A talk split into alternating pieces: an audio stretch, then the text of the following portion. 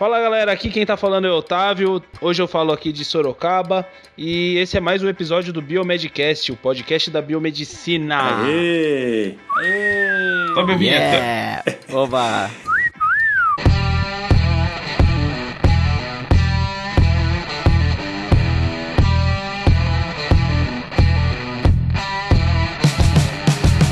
Aí galera, aqui é o Bruno falando diretamente de Goiânia. Até que enfim choveu em Goiânia, gente. Pelo amor de Deus, que calor é esse?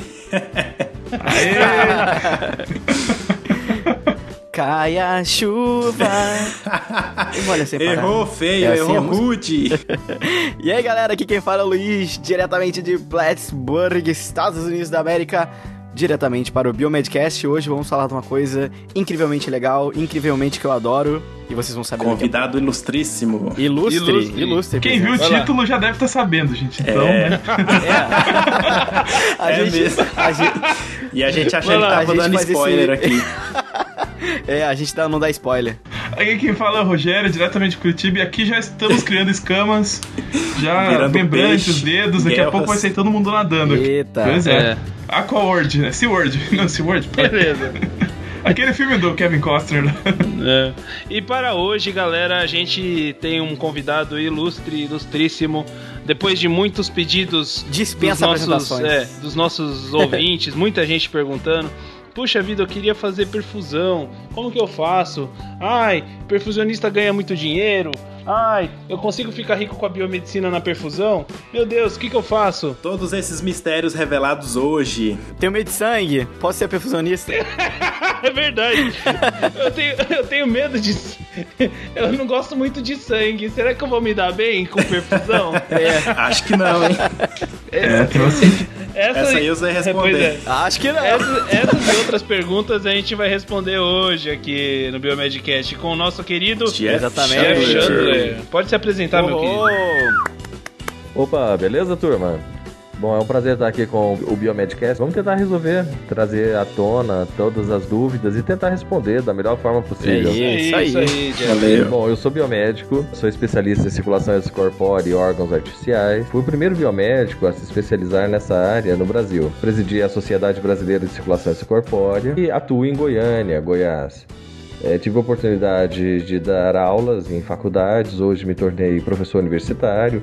Atuo em três faculdades em Goiânia, sendo duas do curso de medicina.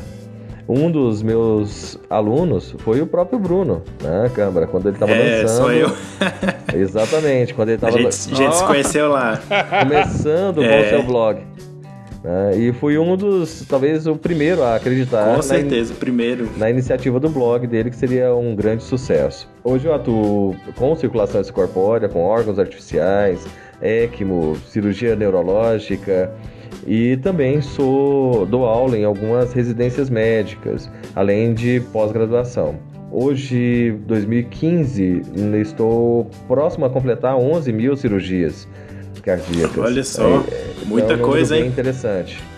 É. Uau! Ô, louco. Es- Essa seria a próxima pergunta. Caramba, 11 mil cirurgias, cara. Acho que eu vi. Caramba, 11 mil cirurgias 11 é coisa mil. pra É, caramba, dá um, gente. quase um estádio, né? Cheio. Eu não consigo imaginar. Eu não consigo imaginar. Haja coração. Haja coração, amigo. Ai, ai. É, Vamos então lá. vamos lá. Ai, ai. Já respondeu a primeira pergunta. Não, mas vamos, vamos começar. Eu acho bem interessante a gente começar é, tipo, por tudo, né? Quando a gente decide, principalmente da área da biomedicina, a gente tem tanta coisa legal pra fazer. Então, Jeff, a gente queria saber como é que você conheceu a circulação extracorpórea. Você mesmo falou que você foi o primeiro biomédico, né? E se isso foi durante a graduação, que começou, foi depois de formado. Conta um pouquinho aí pra gente como é que foi esse encontro. Cara, cara, essa história é muito louca, pelo seguinte. eu fiz o segundo grau é, técnico em patologia clínica. Daí eu comecei a trabalhar Ah, legal. em laboratório de análises clínicas, isso por volta dos 15 anos de idade, 15 para 16 anos. Aos 16 anos, eu entrei em contato é, com o banco de sangue e comecei a atuar em um banco de sangue. E lá eu descobri que existia algo chamado perfusão. A primeira reação que eu tive, acho que é da maioria. O que é isso? Ah, e quando me falaram, eu achei que era a coisa mais louca do mundo, que jamais seria capaz de um dia estar atuando nessa área. Aham. Neste banco de sangue, um colega que era técnico à época, ele fazia perfusão e ia abandonar o trabalho. Porque não gostava, enfim, achou uma oportunidade melhor na área de marca-passos. Então ele falou: Olha, você é um cara esperto, enfim, não quer começar a trabalhar nessa área? Bom, aí vem a parte triste da história, né? Eu acabei ficando, recebendo um treinamento de duas semanas e o cirurgião assumiu, falou: Olha, você está pronto, pode tocar o serviço. Bem, Puxa vida. isso é a forma errada. Nossa. Então, com 10 cirurgias acompanhadas, eu estava lá como uma espécie de especialista, sem de fato ser. Ainda não tinha entrado na faculdade de eh, biomedicina. Porém, na primeira cirurgia eu vi que era algo extremamente complexo. Só depois de estar atuando eh, em laboratório de análises clínicas, tá, eh, estar atuando em banco de sangue, eu comecei a fazer o curso de biomedicina. Na época, em Goiânia, nós só tínhamos o curso na Universidade Católica. E então eu entrei no curso já direcionado. E quando eu falava que eu fazia isso, todo mundo dizia que era uma coisa maluca, que isso nunca ia dar certo. Então eu só tive nãos dentro da, eh, da minha graduação, dizendo que jamais seria alguém dentro dessa área, pois todo mundo imaginava que era uma área somente para médicos. E eu não dei bola para isso. Continuei atuando, enfim, devagarzinho publicando. Então, ao terminar a minha graduação, eu já tinha um número de cirurgia suficiente para pleitear junto à Sociedade Brasileira de Circulação Extracorpórea a prova para título de especialista, pois à época não existia especialização no Brasil. Então, me tornei especialista em perfusão, fiz a graduação voltada para isso e para poder fazer a faculdade, né, eu tinha três vínculos de emprego. Trabalhava no laboratório, era plantonista no banco de sangue e às tardes eu fazia as perfusões. Tanto é que eu demorei seis anos para me graduar.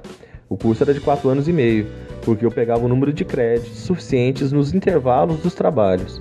Então foi uma época bastante difícil, mas É, acho que compensou bastante. Nossa, com certeza. certeza. é dúvida, né? impressionante. Todo mundo presta atenção aí como é que é pra você desbravar uma área nova. A né? Você tem que Nada enfrentar é muitas fácil. barreiras aí, muitos nãos, né? Pra chegar no teu sim. Pessoal querendo hoje tudo fácil, né? Acho que é tudo fácil, ele é assim É. que consegue as A coisas. gente sempre fala nisso, da, dessa coisa de que nada é fácil, né? Nada é rápido de acontecer, né? Tudo tem muito preparo, tem muito não, né? Mas muito legal, muito legal. Não sabia, Jeff, da, da história. Bem Também legal. não, acabei conhecendo agora. E Jeff, então vamos, vamos para a próxima pergunta, então, ligada um pouco a- a- ao que você disse, ao fato de não existir na época um curso de especialização em perfusão, né? Como, como que é o curso hoje? Bem, é, a gente volta um pouquinho no tempo quando eu estava na Sociedade Brasileira de Circulação Extracorpórea. Quando eu fui presidente da sociedade, isso aconteceu em 2009, 2010, foi fiquei apenas um, é, um mandato, e até mesmo por opção, ah, eu marquei esse mandato justamente pela legislação. Nessa época, a gente conseguiu colocar, junto ao Ministério da Saúde, ah, regras específicas para quem pode fazer isso. Hoje, somente profissionais, segundo a legislação vigente no país, somente profissionais com curso superior e especialização podem atuar na área de circulação extracorpórea. Com isso, foi necessário criar os cursos de especialização. Hoje nós temos apenas três cursos regulares no Brasil. Dois ficam em São Paulo e um em Goiânia. Os dois em São Paulo funcionam na modalidade de internato. Durante todo o dia, o aluno acompanha a rotina de circulação extracorpórea em alguns hospitais da Unifesp, com convênio com a Unifesp, e outro curso voltado eh, junto à USP no INCOR. Eh, sendo que um deles eh, é pago e o outro é gratuito. Porém, o número de vagas é muito pequeno. Eh, sete Aham. vagas em um curso e nove vagas em outro. Essa modalidade impossibilita o aluno trabalhar e ele teria que mudar toda a sua rotina em prol disto. O que ocorre é que durante essa especialização nós temos um número de desistência muito alto. Então formam-se é, 50% em média desses alunos. Ou seja, 3 ou a 5, 3 em um, 5 em outro, o que é muito pouco. Não. A outra modalidade que nós temos é uma pós-graduação lato sensu de um ano e meio de duração ah, que nós temos em Goiânia. É, essa funciona aos fins de semana, aos finais de semana, um final de semana por mês, ah, numa modalidade mais convencional, com as aulas teóricas e os estágios durante o curso, totalizando 500 horas eh, mínimas né, de curso de especialização. Tá certo, legal. Legal. Então são. Demais. São, são, a gente tem no, no Brasil mesmo três cursos só para o pessoal Três cursos apenas. poder se especializar e seguir essa área, né? Legal. Isso. Lembrando, isso são cursos regulares. E- eventualmente surge um ou outro curso, mas não são cursos regulares. Aham. Ah, Mas eu imagino então que deve ter uma demanda reprimida, né? Se seria tão difícil entrar nessa área, assim, né? Com poucos cursos e tal, e quantas cirurgias que tem pra fazer, né? Para você ter uma ideia, nos Estados Unidos, né, o Luiz está aí, pode comprovar essa casuística. Nos Estados Unidos são realizados 2 milhões e meio de cirurgias cardíacas ano, é, das quais 500 mil são com circulação extracorpórea. A população americana tem cerca de 300 milhões de habitantes, eu estou arredondando o número. É, E a, a população brasileira, algo em torno de 200 milhões. É, no Brasil, são realizadas apenas 40 mil cirurgias cardíacas com circulação extracorpórea.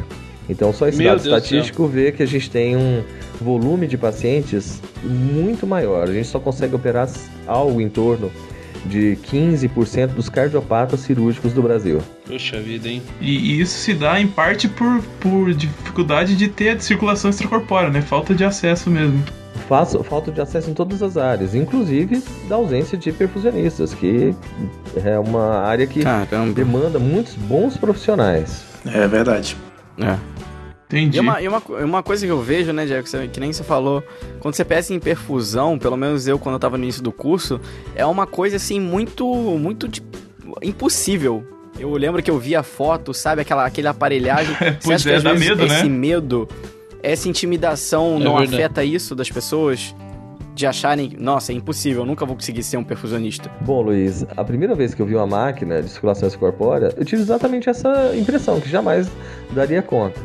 Hoje eu posso dizer, com sem sombra de dúvidas, que qualquer aluno de biomedicina que tiver o mínimo de dedicação consegue. É, então, não é nada impossível, não. Ó, Então tá a dica aí pra todo mundo. É, eu sei, eu participei. O Jeff me convidou pra participar de uma cirurgia uma vez, eu participei com ele lá.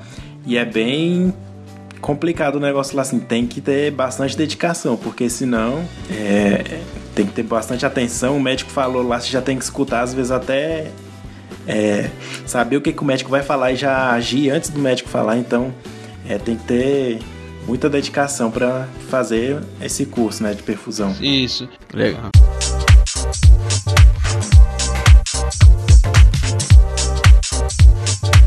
Então, Jeff, a gente estava querendo saber assim, quais são as principais características, né, que um perfusionista precisa ter. Bruno, depois de ter ajudado a formar boa parte dos perfusionistas que hoje estão no Brasil, eu posso afirmar que o, a primeira característica é gostar da área. Quando eu falo gostar, é gostar de, das áreas básicas da biomedicina. Então, um, um aluno que goste de fisiologia, anatomia, hemato, todas as disciplinas clínicas, ele está pronto para escolher essa área de atuação. Ah, Exige-se muito, realmente, do aluno que queira fazer perfusão. No entanto, se o aluno ele for minimamente bom nessas disciplinas, ele Aham. consegue desenvolver ao longo do curso. Lembrando, uma coisa é o aluno ver uma palestra em que você já vê o equipamento todo pronto, outra é um aluno que vai se preparar durante um ano, um ano e meio para fazer isso. Legal. Uhum, verdade. E- Daí é a diferença, durante, né? Durante o curso, esses estágios, então o pessoal fica acompanhando as cirurgias ali de perto também, ou já vai operando o equipamento pouco a pouco, com orientação e tal. Por incrível que pareça, o equipamento é a parte mais fácil. O equipamento é muito simples. O que é difícil, na minha opinião, é que o, o perfusionista ele tem que perder aquilo que o biomédico é doutrinado a fazer. É ser um indivíduo que faz tudo dentro de determinados padrões pré-organizados, é, pré- pré- pré-padronizado, perdão, e ele vai ter que tomar decisão. E as decisões, elas são de momento. É, posso imaginar. Então, em- você jamais vai mudar uma técnica, por exemplo, de dosagem de glicose. Tanto faz o paciente ser idoso, jovem, velho, recém-nato, sempre você fará a técnica exatamente igual. Na perfusão é diferente. Você pode ter 10 pacientes de troca valvar mitral, por exemplo, que serão 10 casos Diferentes. totalmente diferentes e cada paciente responde de forma individu- individualizada. E a sua tomada de decisão é fundamental. Muito legal. É. Com certeza. Com certeza, né? E eu posso fazer uma, uma curiosidade, Jeff, já que a gente À tá vontade. nessa parte de, né, da cirurgia, eu tenho muita curiosidade em saber como é que é a relação é, durante a cirurgia entre você e o médico, os médicos, os cirurgiões. Qual é o contato que vocês têm? É, é próximo? Vocês é, conversam antes sobre o paciente? Tem toda uma revisão do caso? Como é que é feita essa, é, essa convivência? É tranquila? Porque né, a gente escuta sempre, tem sempre tanto problema às vezes entre médico, biomédico, Bom, aqui no, no nosso chat, a gente tem aqui o Bruno que acompanhou a cirurgia comigo. Ele viu bem como é a, é a interrelação profissional entre Aham. médico e perfusionista. Eu te faço um convite quando vier ao Brasil, se vier a Goiânia, acompanhar procedimentos conosco. Vai ver que é um, algo bastante próximo. né? hoje, nós, nosso grupo aqui atende 11 cirurgiões cardíacos. É, realizamos cerca de 150 cirurgias cardíacas por, por mês. É um número bem, Nossa. bem grande. E isso falando apenas na cirurgia cardíaca. Também os médicos dependem desse profissional. E durante, a, Luiz, a cirurgia cardíaca, a vida do paciente depende de uma tríade formada pelo cirurgião, pelo anestesista e pelo perfusionista. Então não existe uma figura maior, existe sim uma equipe. Porque se você tiver um bom perfusionista e um péssimo cirurgião, o paciente fatalmente vai morrer. Se você tiver um péssimo anestesista e um bom cirurgião e perfusionista, o paciente com certeza irá falecer. Então você precisa ter três pessoas que se respeitem, três pessoas que hajam em sinergismo para que a cirurgia dê certo. Hoje eu sou amigo da grande maioria, amigo pessoal da maioria dos cirurgiões, então a gente sente, discute os casos. Muitas vezes eu mudo a conduta na hora da cirurgia, porque a conduta que ele queria é, fazer não seria mais correta. É, participamos das decisões clínicas, enfim. Então é algo bem próximo. E isso é o que espanta os Que, alunos. que legal. Porque eles imaginam justamente isso. Nossa, eu chegar lá vai ter alguém me dando ordem. O problema é que, para você tom- eh, tomar a decisão, você tem que estar muito preparado para isso. Nossa, E imagina. você vai ser arguído sempre, né? É, justamente. De todas as cirurgias, as 11 mil aí, teve alguma que te marcou mais, assim, que você achou que foi mais desafiadora, do ponto de vista de perfusão? É, alguma coisa especial que aconteceu é, nesse, nesse todo esse trajeto aí? Rogério, eu poderia citar, assim, centenas, mas eu vou citar duas. Uma do lado positivo e outra nega- negativo. Posso? Claro, sim, Sim, sim, vontade. Claro, com certeza. Bom, a primeira cirurgia é, que me marcou mais, isso foi nos anos 90. Nós tivemos um acidente durante a perfusão em que a membrana ela se rompeu. Esse paciente acabou tendo embolia é, e veio a falecer. Eu até hoje, é, durante muito tempo, eu fiquei repensando e até hoje, toda vez que fazem essa pergunta, eu me lembro desse caso em questão. Pois se tratava de uma paciente de 4 anos de idade, do sexo feminino, e que eu fui passageiro não poderia mudar ah, o destino dessa cirurgia. Mas durante muito tempo isso me culpou muito, porque eu pensei, eu realmente falhei? Será que não foi culpa minha? Eu poderia ter feito algo diferente? Então, foi um óbito que me marcou muito. E nessa área, Nossa. infelizmente, o óbito, ele se faz presente. No passado, bem mais. Hoje, raramente. Então, às vezes eu passo seis, sete, oito meses e já cheguei um ano a ter um ano sem um único óbito é, constatado é, nos nossos pacientes. Então essa Teve um avanço muito grande, né? muito, muito grande, Bruno. E esse caso em questão me marcou muito, porque até mesmo por ser muito jovem à época, eu com na faixa de 20 anos e sendo já perfusionista, eu não realmente eu tive um bloqueio, eu não sabia que se realmente foi a membrana que falhou, ou eu fiquei com um sentimento de culpa tão grande, achando que eu deixei entrar no sistema. Toda a equipe foi unânime dizer, houve falha do equipamento. Então isso me marcou de forma Aham. bastante negativa. Porém, de forma positiva, é, nessas 11 mil cirurgias, nós temos, eu tenho na minha, na minha casuística 246 cirurgias gestantes. Fui, é, foi bastante feliz quando você faz uma perfusão, e uma que me marcou bastante, uma grávida de alto risco, em que ela já estava no quinto mês de gestação, e eu fiz a perfusão dela e do feto, ob- obviamente, né? Porque os dois estavam acoplados. E é uma das perfusões mais desafiadoras, pois você tem que parar o coração da mãe, mas não pode parar é, o coração do feto, senão eu causaria abortamento. E essa criança, ela é, sobreviveu à cirurgia, né? A mãe sobreviveu e a criança também. É, acompanhei o caso durante muito tempo e depois eu tive a graça, né? Para mim, né? Não sei se para para essa criança que a mãe acabou batizando a criança com o meu nome. Né? Ah, que legal! Então acho que foi uma coisa bastante Sensacional. bastante legal e bastante gratificante. Foi uma, uma coisa que me marcou muito bastante. importante Que honra, na vida né? das Que honra, pessoas. que Exatamente. legal. Eu não sei, se com um nome diferente como o meu, isso aí é uma, uma honra pra criança, né? Porque meu nome já me deu muita dor de cabeça. Imagino mesmo. O pessoal acha que você é americano? Muito, muita gente que é o acha que eu sou americano. É, é, principalmente por causa porque os americanos aqui eles têm sempre um, um primeiro nome curto e um, seu nome, um sobrenome curto, né? Exatamente. Então, Jeff Chandler. Então é. É, eu bem, lembro do Jeff contando americanizado. essa história do Exatamente. pessoal chamando ele de vários nomes É. esquisitos. É, se me dão licença, normalmente é o mais comum me apresentar como Jeff as pessoas já emendam. Jefferson. E eu não, Jeff. Gerson, não. Jeff Xande. Zé Alexandre. O que você chamar, tá ótimo. Não, é só, é só Jeff.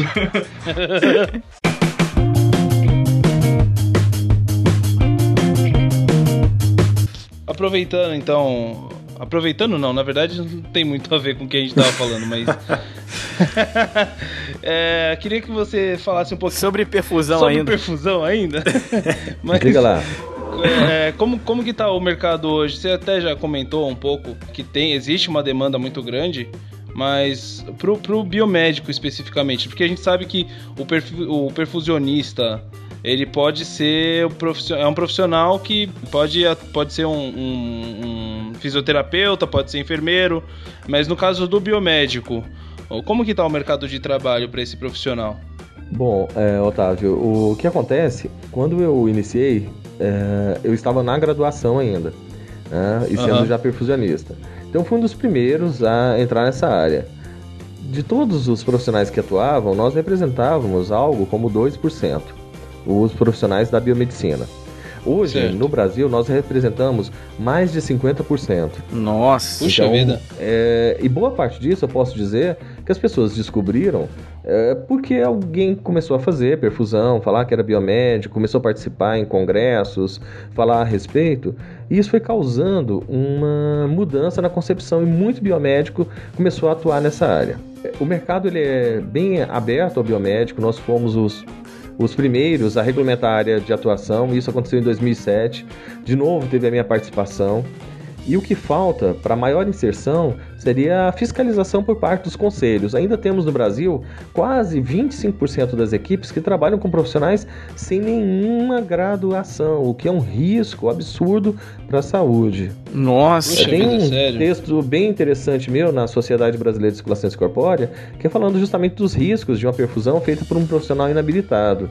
Pois hoje os pacientes que vão para a cirurgia cardíaca são pacientes extremamente graves. Os pacientes Sim, que, sim. que têm algum tipo de possibilidade de tratamento não cirúrgico, eles fazem o tratamento não invasivo. Então, o tratamento invasivo é a última opção. Então, hoje nós temos pacientes que, quando eu comecei, eram considerados inoperáveis. Então, nós operamos pacientes que são DPOCs, já passaram por 4, 5 angioplastias, eh, passaram por outros procedimentos cirúrgicos, pacientes octogenários, eh, enfim, pacientes extremamente graves que precisam de um profissional com um olhar, com um olhar mais holístico de saúde. Então, o que falta para maior inserção, na verdade, é falta de fiscalização dos conselhos, pura e simplesmente. Pois todo mundo sabe onde tem cirurgia cardíaca, hospitais famosos, renomados, utilizam ainda mão de obra desqualificada, isso em todas as cidades. Porém, cabe Uhum. não a mim, nem aos ouvintes fazerem isso, cabe aos conselhos.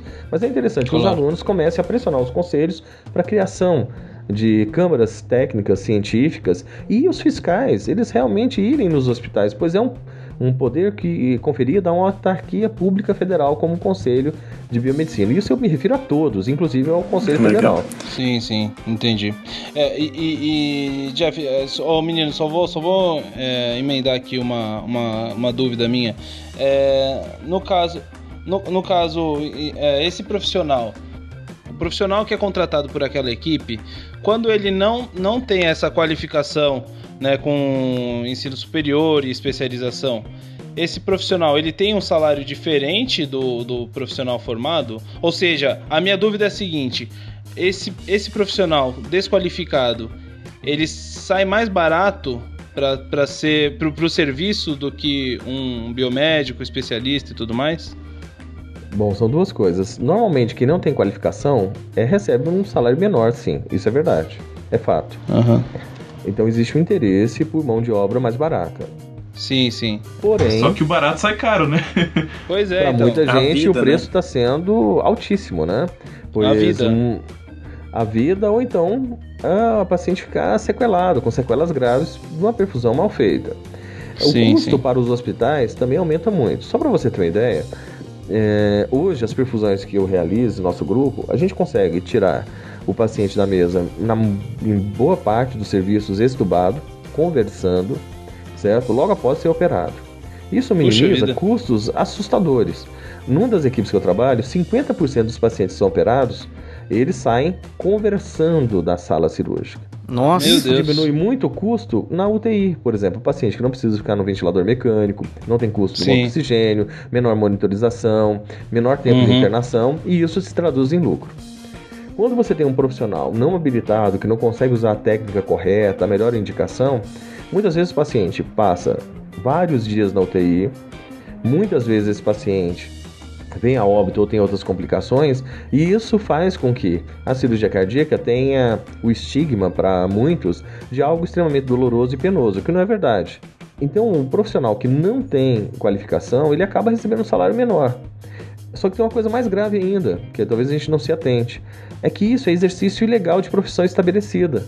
Então, se você conhece, ou se os ouvintes conhecem hospitais que tenham profissionais que não são habilitados, cabe denúncia nos conselhos, para que eles vão atrás, pois isso é ex- exercício ilegal da biomedicina. A partir do momento que colocou como sendo uma área do biomédico, qualquer pessoa que não é habilitado, não tenha curso superior, está fora da lei. Ah, Então, interessante. está cometendo um crime. Justamente. Justamente, né? Porque Nossa. a gente vê o impacto que isso vai ter na vida do paciente, da família, do hospital todo, né? É necessário a gente ter essa fiscalização mesmo, né? E um Uhum, adendo, exatamente. só um adendo quanto a isso, é que a desculpa é que, não, a gente usa tal profissional porque não tem profissional habilitado. Puxa vida. Eu conheço, eu conheço algumas, algumas pessoas que, que não conseguiram é, uma, uma, uma colocação aqui e estão tentando em outros países. Porque justamente esses outros profissionais é, que são teoricamente mais baratos, né? O serviço prefere, ou a equipe prefere pagar do que contratar um, um profissional qualificado que ao, ao- ao olhar deles é mais, mais caro, entre aspas, né? É, mas quem pode mudar isso é conselho e sindicato. Eles têm força Pois de é. lei. Exatamente. Exatamente. E, e- e, Jeff, você já chegou a presenciar algum tipo de denúncia que realmente é, foi efetiva? No caso dos conselhos de biomedicina fiscalizar de fato? Isso, é, de fato. Não me recordo agora de momento. Nossa. Não, cara. Isso é muito grave. É. E eu não sabia desse lado, cara. Realmente isso é muito É, grave. nos Estados tá Unidos, é, eu tenho vários amigos que são perfusionistas aí, americanos, europeus também, é, já que eu, eu sou inscrito na American Heart Association. Então, isso nos Estados Unidos jamais acontece, na Europa também não. Na Europa, Jamais, jamais. para você ter uma ideia, o que ocorre é que existe um curso específico, somente quem faz esse curso pode trabalhar com perfusão. Então, o Biro Europeu de Saúde colocou que existe um curso chamado Cardiopneumologia. É um misto de biomedicina, enfermagem e fisioterapia. Durante o curso, você já sai habilitado para fazer a perfusão ou trabalhar na área de critical care, ventilação mecânica Legal. e outros dispositivos. Ah, que Nos- legal. Nos Estados Unidos Legal. é regulamentado para a área de enfermagem. Então a, enf- a enfermagem, já que a circulação corpórea surgiu nos Estados Unidos e o- a, a primeira perfusionista no mundo foi a Mary Gibbon, a esposa de John Gibbon, que foi o precursor dessa técnica, isso nos anos 50. Nos Estados Unidos, a quase totalidade dos perfusionistas são enfermeiros, tá? mas que passam por graduação, especialização, para Legal. poder assumir. Entendi. É. Aí o curso de enfermagem, só uma coisa aqui, só um detalhe, só uma curiosidade até, na minha universidade onde eu estudo, né, ela é muito conhecida pelo curso de enfermagem. E o curso de enfermagem é muito forte nos Estados Unidos. Exatamente. É, parece o assim, papel do você vai enfermeiro é olhar grade, né? sem brincadeira. Em- você vai olhar grade, eu até, se quiser, por curiosidade, eu posso passar pros ouvintes depois um link. É uma grade no curso de medicina no Brasil. O nível que eles têm de, de desde da parte de emergência é uma coisa absurda. Claro que assim, é, é, é o pessoal acha engraçado um curso. Ah, é tão bom, mas o curso é pouco tempo, né? Quatro anos é o curso de enfermagem. Mas medicina aqui nos Estados Unidos também são quatro anos, né? Depois que você se forma no seu primeiro, seu primeiro diploma, depois você vai fazer quatro anos, mas é muito, muito é, forte a enfermagem aqui nos Estados Unidos. Vida, só, muito legal. forte mesmo. É, mas o, o, curso uhum. de medicina no Brasil, é, a gente tem um, um, curso de seis anos que na verdade ele é feito em cinco. O sexto ano é o ano do internato. Onde ele, no internato, é. ele vai para a prática clínica, né, onde ele passa a conhecer de fato as áreas de atuação.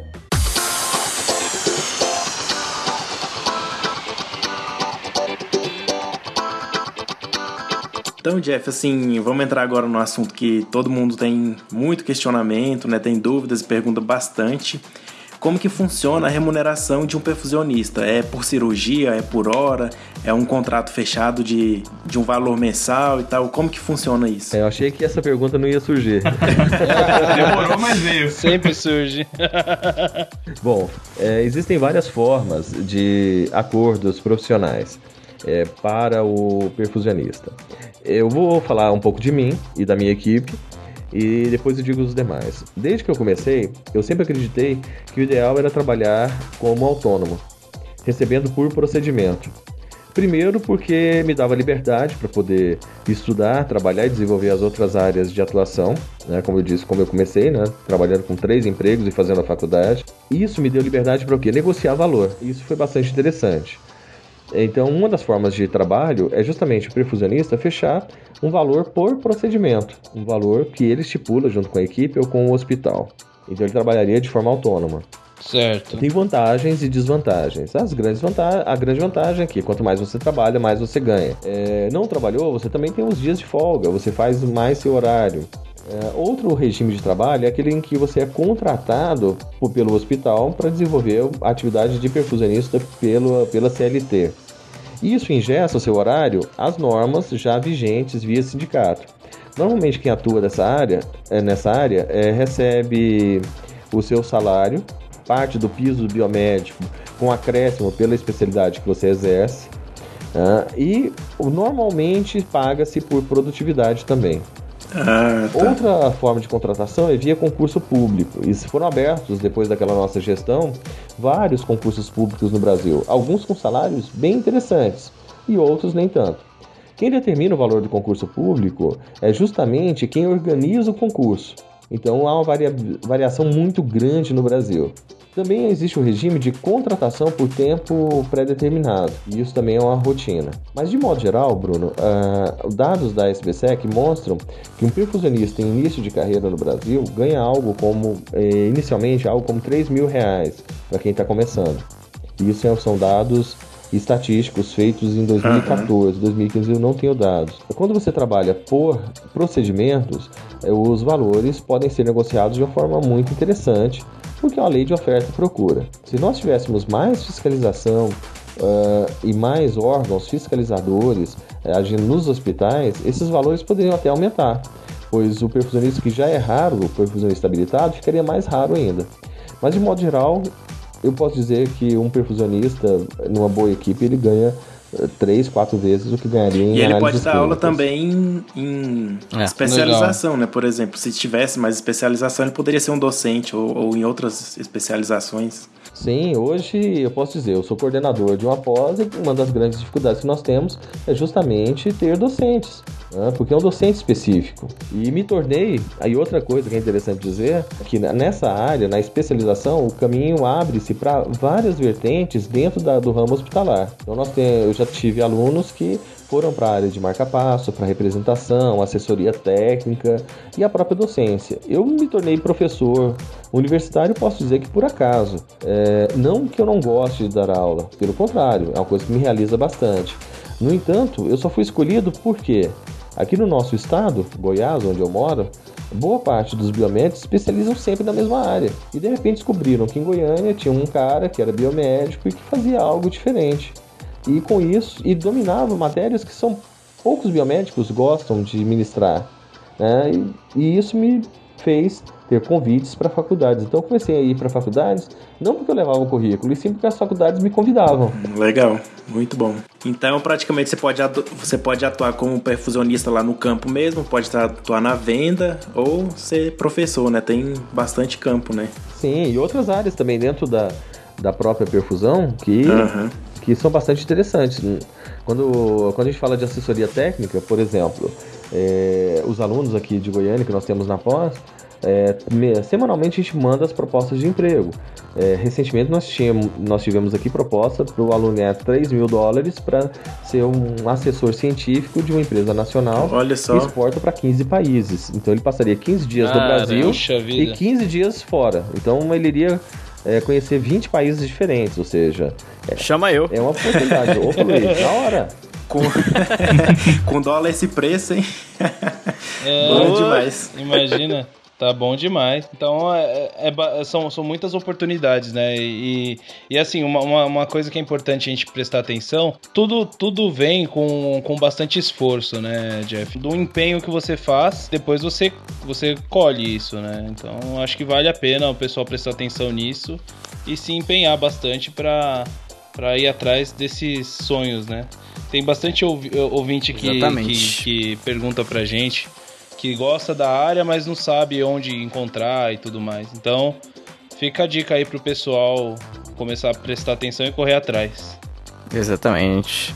Bom, uh, Jeff, agora vamos voltar um pouquinho, agora mais de, no, de novo para o centro cirúrgico e tal. Eu acho que, assim como eu, assim como qualquer um que escuta sobre perfusão, né? A gente sempre pensa naquela sala cirúrgica, né? E a galera tem bastante curiosidade. Eu queria saber realmente como é que, como é, que é o seu dia quando você tem uma cirurgia marcada. Não só uma, né? Provavelmente você deve ter fazer algumas, né, no dia às vezes, né? E desde a preparação, estudar o caso do paciente, conversa com o cirurgião, o plano cirúrgico, como é que funciona o seu dia então? Bom, Luiz, é, alguns colegas americanos falam que eu sou meio louco, né? Porque no, nos Estados Unidos você tem um limite de horas de trabalho no centro cirúrgico, enfim. Então, por exemplo, o perfusionista americano ele participa de uma cirurgia por Nossa. dia, né? Cara. É, aqui em Goiânia, nós, eu já tive um recorde, meu recorde foram seis cirurgias num dia. Nossa! É, de chegar no hospital às 7 da manhã e sair no outro dia às 3 da manhã. E justamente pela ausência Nossa. de outro profissional para assumir. Não que eu estou dizendo isso no, no artigo de me vangloriar, e sim porque, caramba, é, é muito pesado. Mas de modo geral, é. de modo geral, o que acontece? É, eu chego de manhã nos hospitais, em algumas escalas eu chego um pouco no meio da manhã, por volta das 9 da manhã, mas normalmente eu vou dar aula na faculdade antes das 7 às 8 e meia, saio da faculdade, vou para o hospital. Chegando no hospital, me dirijo diretamente ao centro cirúrgico, onde é, previamente, no dia anterior, eu já, já sei dos casos. Tá? É, me apresento uhum. para o paciente, é, auxilio na colocação de monitorização, quando necessário, na, nos cateterismos braquiais, é, centrais, enfim, auxiliando o anestesista também checagem de material, solicitação do material que vai, vai, eh, vai ser utilizado, pois quem define o material é, de perfusão também é o perfusionista. É, checo a papeleta do paciente, os exames pré-operatórios, reviso junto com o anestesista qual vai ser a nossa estratégia. Em muitos casos, nós utilizamos os gases inalatórios da anestesia direto no pulmão artificial. Com isso, a gente tem uma melhora daquele pulmão doente do paciente assustadoramente. Só para vocês terem ideia, os gases inalatórios que nós usamos no centro cirúrgico são 200 vezes mais potentes que os broncodilatadores que nós usamos convencionalmente. Então a perfusão ela Puxa tem uma Nossa. possibilidade de melhorar Sim. muito o pós-operatório. Então nós recuperamos o pulmão de um DPLC uhum. de 60 anos né, de, de tabagismo. Então uhum. ele entra com um pulmão crepitante, ah, muito ruim de ventilar, e ele sai com um pulmão bem melhor justamente por isso. Nós fazemos uma broncodilatação muito grande. Quando o cirurgião chega, normalmente nós discutimos o tipo de estratégia que vamos utilizar, o tipo de proteção miocárdica que ganhou muito sucesso porque o perfusionista ele para o coração do paciente, a função pulmonar e assume isso além da função renal, além de fazer monitorização hidroeletrolítica, gasométrica, enfim. E tudo é muito dinâmico, muito rápido. Então você tem que ter muito raciocínio e se você se prepara antes, isso é feito de uma forma bem tranquila. como a que a gente tem hoje no nosso, na nossa entrevista aqui, o Bruno, que já acompanhou o procedimento. E ele viu que é bem dinâmico, é bem É, rápido. nossa, é Então- muito rápido. Então tem que ser, tem que ter muito raciocínio, porque É. tudo muda ao mesmo momento. Então o paciente ele pode apresentar inúmeras intercorrências no mesmo procedimento e você tem que intervir rapidamente. Legal. Nossa, muito bom. Ah, e só, só para finalizar, e aí quando termina a perfusão, é, desligamos os órgãos artificiais, acompanhamos o paciente até a unidade de terapia intensiva, onde nós passamos o caso para o médico de plantão, né, que vai assumir o caso. Ah, legal. Muito legal. Eu, eu tive a oportunidade de acompanhar uma vez o- uma cirurgia que era um paciente testemunho de Jeová. E, e eles usaram um sistema de perfusão totalmente diferente para reaproveitar todo o sangue que era liberado na cirurgia. Assim, acho muito interessante. É, e Olha isso só. é o que a gente chama de cell saver. Nós usamos de rotina. Cell saver. não somente na perfusão. É, é um sistema que nós usamos em qualquer tipo de cirurgia. Isso é uma outra área que o perfusionista ele tá, acaba atuando. Então, quando eu falei do número total de cirurgias que nós fazemos de cirurgia cardíaca, é, 150 por mês, em média, o nosso grupo. Hoje nós temos quatro biomédicos, todos foram meus ex-alunos aqui. Nós temos ainda cerca de 40 cirurgias de outras especialidades em que nós vamos para o centro cirúrgico para fazer o cell saver né, que seria os- a tradução literal, né, salvadores de células, em que nós aspiramos o sangue do campo cirúrgico, esse sangue ele é processado por um sistema de aférese, ele é purificado, lavado e as hemácias são Muito devolvidas para o paciente ao fim da cirurgia. Muito legal. Que legal mesmo. Quais são as dicas que você daria ali para o pessoal que é estudante de biomedicina, que é uma parte bem significativa do nosso público aqui, que está pensando agora em seguir em perfusão para já ir se preparando, o que, que ele tem que dar mais é, enfoque ali na, na formação dele? Tua opinião nesse sentido? Bom, basicamente, acho que ele tem que ser um bom aluno. né? Você não vai ter sucesso nessa área ou em nenhuma outra se ele realmente não estudar. Você só vai ter reconhecimento se realmente você se dedicar durante as matérias básicas da faculdade. Esse eu acho que é o primeiro ponto. Para quem está começando o curso, se esforce ao máximo nas disciplinas eh, básicas, que são as disciplinas de primeiro e segundo ano, pois elas constituem a base fundamental do profissional. Para quem já está quase formando e já perdeu essa oportunidade, talvez você tenha a chance da sua vida quando você realmente escolhe uma boa especialização. O intuito é esclarecer sobre a área, não apenas fazer promessas de ganhos mirabolantes. Eu acho que tem outras áreas da bio- eh, na biomedicina que o pessoal faz isso com, com bastante propriedade. Mas eu não acredito em almoço grátis. Eu acredito muito em trabalho duro, muito suor, para que a gente chegue num bom resultado. A vantagem dessa área é que o mercado é extremamente amplo, temos uma demanda reprimida de doentes e de serviços que precisam desse profissional muito grande ainda no Brasil. Seria necessário um esforço enorme para a formação de perfusionistas. E se o aluno deseja isso realmente, pesquise mais sobre a área. Pesquise os serviços que tem na sua região. Também se torne um fiscal dos serviços que não tem profissional é, qualificado. Pois se esse profissional biomédico não se interessa, não se especializa, aquele profissional não qualificado, ele vai simplesmente perpetuar-se naquele local e vai fazer o treinamento de outro profissional não qualificado, buscando sempre mão de obra barata. É, olha aí, quem, quem quiser seguir nessa Sim, área, sim. só Bacana. escutar essas dicas do Jeff aí e correr atrás, hein? É, basicamente, nós temos um número pequeno de escolas, né? Como eu disse, nós temos duas em São Paulo, a- o INCOR, é, que abre pro- pro- processo de seleção anualmente, a Unifesp também, que abre o processo é, anualmente, né, em São Paulo, e a Asgard aqui em Goiânia. São Uhum. três- os três cursos regulares que nós temos. Então, a oferta também de especialização é pequena no Brasil. Então, o É. aluno tem que verificar aquilo que melhor se adequa à sua realidade. E, e- e, Jeff, a Asgard ela oferece o curso anualmente também ou, ou, ou em outro. É, por, forma- por formação de turma. A gente tem um limite, Otávio, justamente pelo volume de estágio. Porque é horrível um aluno fazer um curso desse sem ter o mínimo de estágio necessário para sua formação. Então, Justamente. Se não tiver prática, né? Exatamente. Não é um curso somente teórico ou um curso PPP, né? Para pegar Aham. papel. É um curso em que o aluno ele tem, ele tem uma, uma aplicabilidade realmente. Então ele precisa ter um- uma, uma disponibilidade mínima que seja para o acompanhamento. Então, a, o estágio não se limita somente ao centro cirúrgico. Então, ele passa parte do estágio no CTI, na hemodinâmica, no banco de sangue, porque Legal. a perfusão envolve uma série de áreas.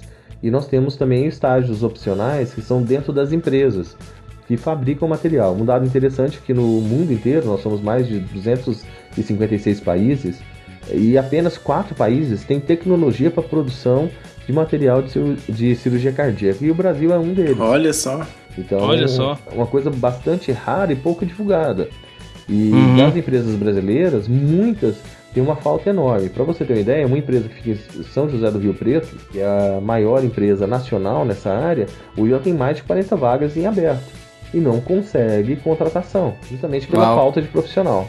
Exatamente. É, eu sei que aqui em Sorocaba tem uma empresa que é, que é referência para essa parte de perfusão, se eu não me engano.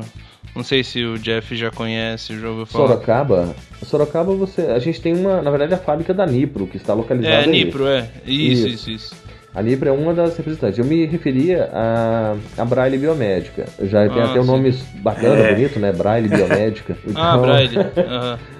Então, o que ocorre? A Nipro também é uma, uma, marca bastante interessante, ela fica em Sorocaba. Ela tinha o nome de Mac, Mac no passado. Ela foi desenvolvida pelo doutor, é, me falha o nome agora, é, um cirurgião cardíaco de São Paulo. Depois ela foi vendida para o grupo Edwards e finalmente comprada pelo grupo Nipro, certo? Mas Entendi. é uma empresa é, multinacional. Ah, é, sim. A Dib, Jatene, tá bom? Lembrei o nome. A Dib Jatene. Ah, sim. ah ele, ele morreu ano passado, esse ano, morreu né? Morreu ano passado. É, ele é, é famoso pra caramba. Isso, morreu aos 86 anos e operou até uma semana antes da sua morte. Ô, louco. Nossa, cara. Já pensou? Ô, Jeff, em qual outra área da biomedicina que você acha interessante? Olha, é, Otávio, isso é uma, é uma pergunta assim, bem capiciosa, né? Pois é, Porque... justamente. é difícil responder por uma razão. Tudo depende realmente da pessoa. Eu acredito que a gente tem várias áreas muito interessantes. Mas eu acredito que, por exemplo, a área de análises clínicas veterinária é uma área que praticamente é inexistente para o biomédico, o mercado é gigantesco. Verdade. É, então o biomédico ainda não, se, não acordou para essa área. E a área de análises clínicas veterinária é uma área em que você não lida com plano de saúde, você não lida com o sistema único de saúde. O número de animais pet hoje é maior do que o de crianças. Olha é um mercado gigantesco. Vida. Isso não, é, não sou eu que estou dizendo, é a própria Veja que mostrou a reportagem há dois meses atrás. Então eu acredito que é uma área muito interessante e que muita gente que sabe lidar com análises clínicas poderia estar voltando seus olhos para essa área. Uma segunda área que eu acho que é muito, muito, muito interessante é o sistema de controle de qualidade de água. Isso está sendo uma revolução no Brasil e, e, faltam muitos profissionais que saibam trabalhar com controle de qualidade de água. Cada vez, que, cada vez mais a água vai ser um, um recurso cada vez mais caro e menos disponível. Quem é começar a acordar agora, acho que vai ter um campo gigantesco. Terceira Olha, área, legal. eu acredito que a área de medicina nuclear. Né? É uma área que cresce bastante. É uma tecnologia, as tecnologias na área de medicina nuclear estão crescendo bastante. Dentro do diagnóstico médico é a área, é a área que mais cresce, como por exemplo a, o trabalhar com é, PET scan, uhum. cintilografias, elas têm crescido muito a sua indicação.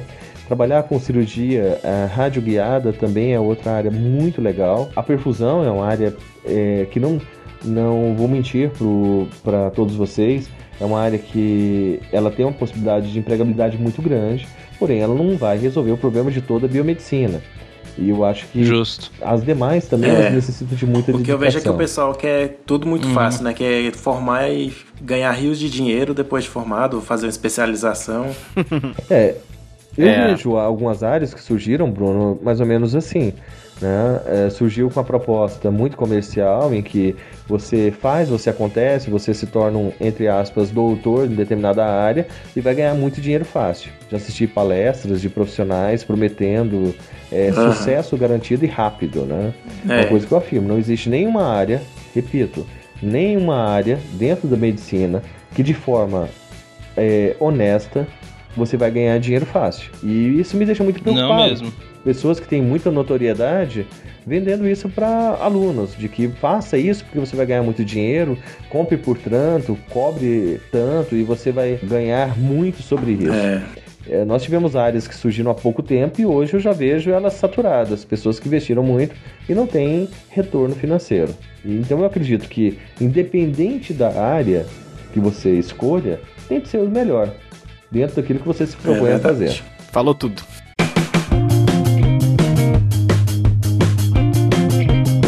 Aí, para finalizar então nossa conversa, qual que é a sua perspectiva para o futuro da biomedicina? O que, que você enxerga aí lá para frente? Bruno, o- assim como a outras áreas de saúde, a biomedicina eu acho que ela se encontra no encruzilhada. Nós precisamos rever nossos conceitos. Eu acho que a biomedicina precisa passar por uma boa reformulação junto aos cursos, as qualidade, a qualidade É, dos é cursos de importante. formação, uma maior fiscalização, uma maior fiscalização. Existem cursos muito bons, mas existem cursos que são cursos caça-níqueis. É verdade. E Isso me deixa bastante preocupado. Eu acho que até o número de faculdades que oferecem o curso de biomedicina é maior do que o mercado necessita ou faz sentido. Também nós precisamos ter, ter Uhum. mudança junto aos nossos órgãos representativos. Pois, basicamente, desde que a biomedicina foi fundada, são mais ou menos as mesmas pessoas sempre, que fazem as mesmas regras para todas as áreas, todas as habilitações, e não há renovação. E isso acho que é necessário para que a gente tenha oxigenação e tragam pessoas que te- tentem realmente fazer algo diferente. Então, mudanças for- na formação do biomédico, ah, grades mais atualizadas com o mercado. É, acredito, eu sou professor de hematologia clínica em uma faculdade e quando eu falei que eu não ia perder tempo é, cobrando dos alunos a leitura em câmara de Neubauer, eu quase apanhei do coordenador. Aí eu disse: ninguém mais faz isso. É como se eu estivesse ensinando para os alunos a datilografia numa máquina de É escrever. verdade.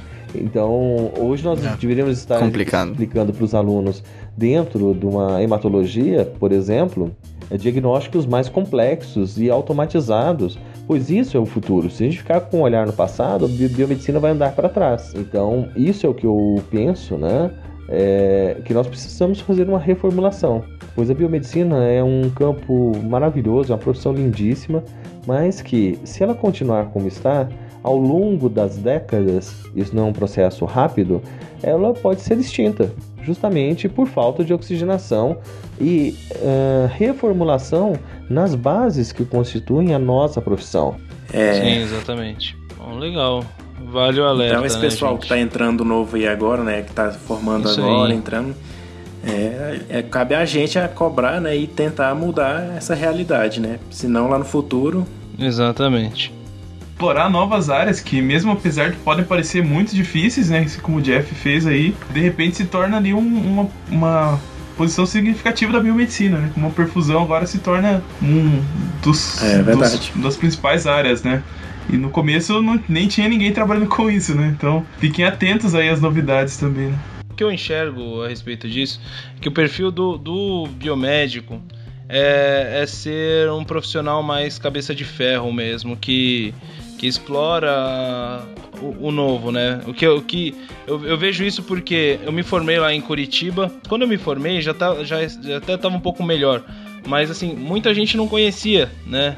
O, a profissão, o profissional não conhecia a, a profissão em si. E a gente acaba tendo que provar o, o- o nosso valor, né? E isso eu não vejo só em análises clínicas, mas em, em toda, em qualquer espe- especialização, enfim, qualquer habilitação do biomédico. Esse alerta eu acho que é válido pro pessoal aprender ou prestar atenção nessa dificuldade, né? Na- nada é tão simples assim, né? Você não vai conseguir um sucesso sem um esforço, né? Finalizamos a nossa entrevista com o Jeff Chandler.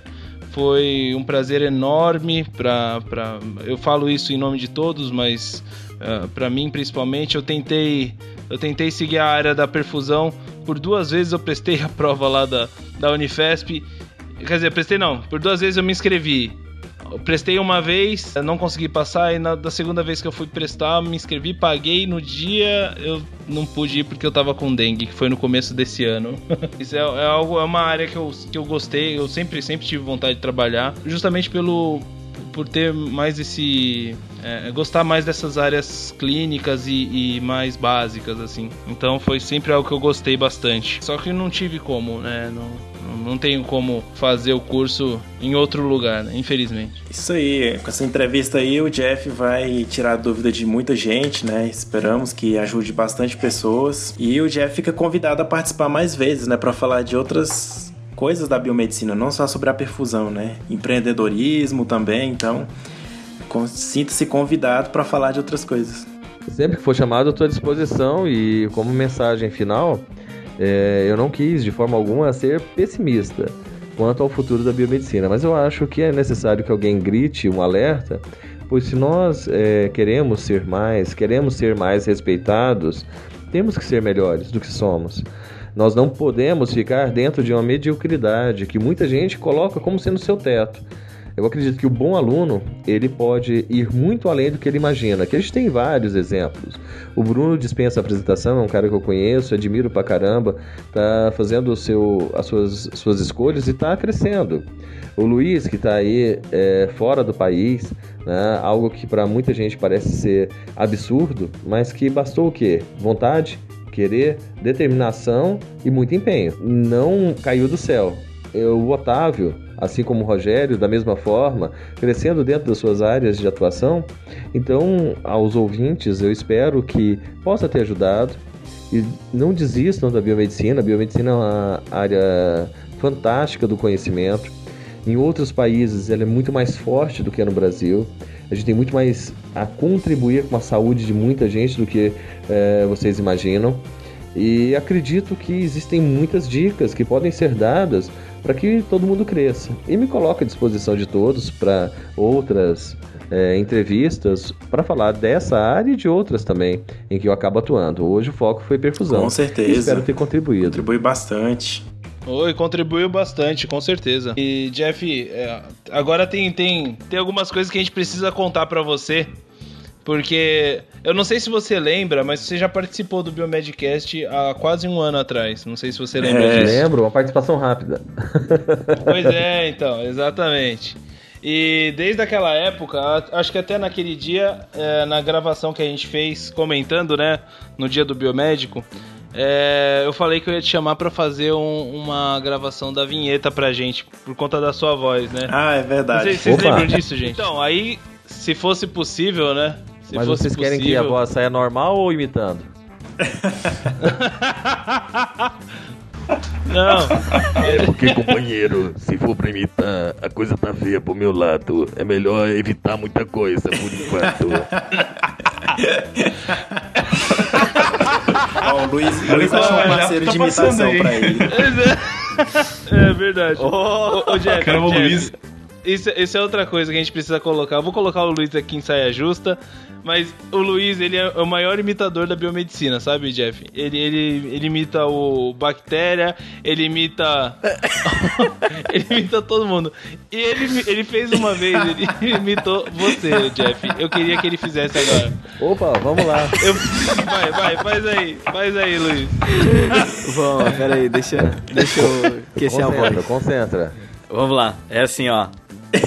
E aí galera, aqui quem tá falando é o Jeff Chandler. Uma boa noite.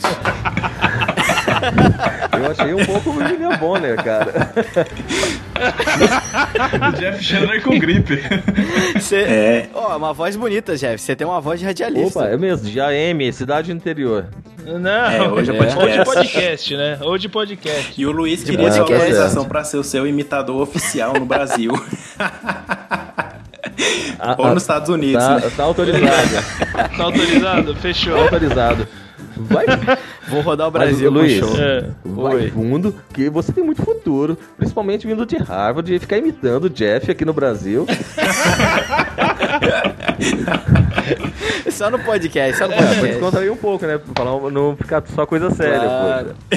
É, é, tem que ser não, assim, claro, tem que claro. ser assim. Pois é. Então tá, gente. Então gostaria de me despedir aqui, agradecer o Jeff pela entrevista novamente. Foi um prazer enorme para todos nós. E é isso aí, a gente espera você numa próxima, com certeza. Valeu, Jeff, pela entrevista. Faz tempo que a gente não se vê, né? Que tá aqui pertinho em Goiânia, mas a correria do dia a dia acaba não deixando, né? Mas valeu aí pela entrevista e até mais. E aí, Jeff, queria realmente agradecer, porque, olha, vou, vou, vou dizer pra vocês, nunca, nunca realmente pensei em ser perfusionista, né? Minha área sempre foi realmente ser pesquisador, ainda é o meu sonho.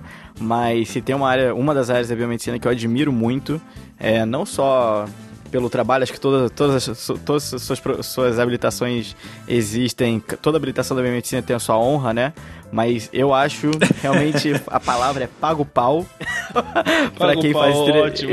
circulação. Define bem. Porque é uma coisa, assim, impressionante. É impressionante. Eu acho que você ter a oportunidade de estar tá é aquela metáfora, né? Você tá com a vida da pessoa na sua mão e de você tá lá realmente lutando para fazer com que aquela pessoa continue com aquela vida, continue com uma vida melhor, melhore. É impressionante. Então, queria também agradecer, Jeff, pela entrevista e pelo todo o seu trabalho, né? Você realmente é um, uma, é uma inspiração para para muita gente, na biomedicina principalmente. Valeu, Jeff. Valeu, obrigado. Então, agradecer também pela entrevista, foi muito esclarecedor. Eu acho que todo mundo que ouvir vai ficar bem interessado em fazer perfusão. Uh, também acho muito legal. Parabéns por ter sido o primeiro e ter levado a gente adiante nesse caminho aí. Muito obrigado pela entrevista, é isso aí. Valeu. valeu. Obrigado a todos. Aí, Abraços. Valeu. Valeu, Jeff. Redes sociais. Redes sociais. Agora a gente tá no Padrim. Padrim com M. Ah, tá. Então tá, galera. Então também estamos agora no Padrim com M no site www.padrim.com.br barra Biomedcast. Lá você pode ver, então, tudo, todos os nossos projetos que a gente quer trazer pro Biomedcast, como virar um padrinho, tem tudo lá. É isso aí. Entra lá e ajuda a gente. Isso aí, galera. A gente também tá, como sempre, lá no Facebook, no facebook.com barra Biomedcast. Aonde mais? Lá no Twitter, ou, no Twitter e no Instagram, Bruno? Arroba Biomedcast. Qual que, é, qual que é o nosso WhatsApp, ô Rogério? Cara, eu não sei o nosso É WhatsApp. o 62 9831. Galera, também temos o WhatsApp. É só você mandar uma mensagem lá pra gente. 62 98 39 43 58. Opa, obrigado, Luiz. É isso aí. E É nóis. E qualquer dúvida que restar, você pode isso também nunca, nunca deixe de nos mandar um e-mail no contato arroba biomedcast.com. É isso aí. Valeu, galera. Um abraço. e Falou. Tchau. Tchau, tchau, pessoal. Tchau, tchau, tchau.